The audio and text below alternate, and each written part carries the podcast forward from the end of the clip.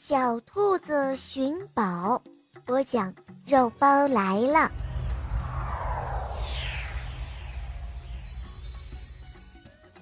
这个这个小兔子为什么要寻宝呢？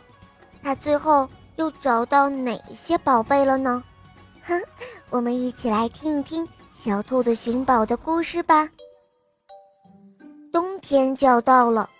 大熊躺在温暖的床上，准备冬眠呢。可是他怎么也睡不着。哎呀，究竟还有什么事情是没有做完的呢？大熊心里想着，一个咕噜从床上爬了起来，马上开始忙了。大熊拿了一张图、一只口袋和一把小铲子，到了小兔子的家里。他对小兔子说：“嗨，小兔子，帮帮忙好吗？”“哎，是大熊啊，要我帮什么忙啊？”小兔子一口就答应了。大熊却神秘兮兮地说：“我在整理我的房间的时候，发现了一张藏宝图，可是我要冬眠了，所以想把这寻宝的任务交给你。”大熊说着。把一张藏宝图交给了小兔子，还有一只口袋和一把小铲子。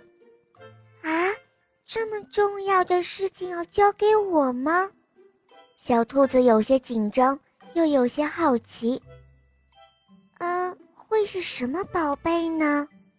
哦，对了，小兔子，我也不知道是什么宝贝，反正在这个冬天，你要尽快找到宝贝。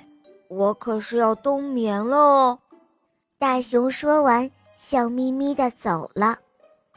北风就那样吹着，雪花漫天飞着，大熊冬眠了。小兔子最怕冷，但是为了帮助大熊寻宝，它呢还是拿出了口袋、小铲子和藏宝图出门了。小兔子冒着风雪。按照藏宝图的指示走啊走啊，哎，在森林第三排第六棵橡树下，藏着一个宝贝吗？我得过去看看。小兔子一边看着图纸，一边找到了橡树，在橡树的下面，它就挖了起来。终于，小兔子挖出了一个瓷碗。小兔把瓷碗擦干净。真漂亮呀，用来盛蘑菇汤喝正好。第二天，小兔子又拿出了口袋、小铲子和藏宝图，冒着风雪出门了。嗯，在第二个山头半山腰的一块大石头下面，藏有一个宝贝。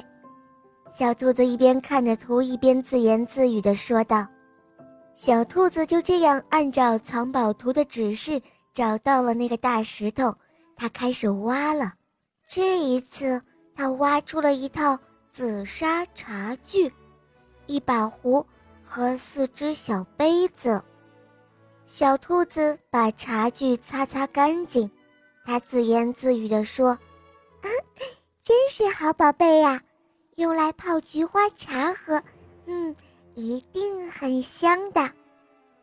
第三天，小兔子拿出了口袋、小铲子和藏宝图，再一次冒着大风雪出门了。在河岸边的阶梯下面有一个宝贝。小兔子看着藏宝图，自言自语地说：“它挖呀挖，挖出了一枚戒指。”小兔子把戒指擦亮了，真漂亮啊！为了大熊，小兔子天天都出来寻宝。小兔子找到了很多宝贝：陶瓷花瓶、线装书，还有古画，还有一坛酒，当然还有一套茶具和戒指。他找到了好多好多的宝贝。小朋友们。这个故事肉包就讲到这儿了。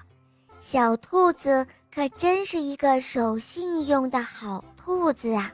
虽然它非常的怕冷，但是它答应了大熊要帮大熊出去寻宝，所以它每天都在寻宝。小朋友，你也要做一个诚实、讲信用的好孩子哦。好啦，小朋友，今天的故事肉包就讲到这儿了。更多精彩的故事，赶快关注肉包来了，收听更多小肉包好听的故事吧。在这里，小肉包特别向你推荐《萌猫森林记》，因为这个故事啊，是一个帮助小朋友成长的故事，会让小朋友获得更多的感动、快乐和感悟，让你学会更多的去思考，并且做一个温暖的好孩子。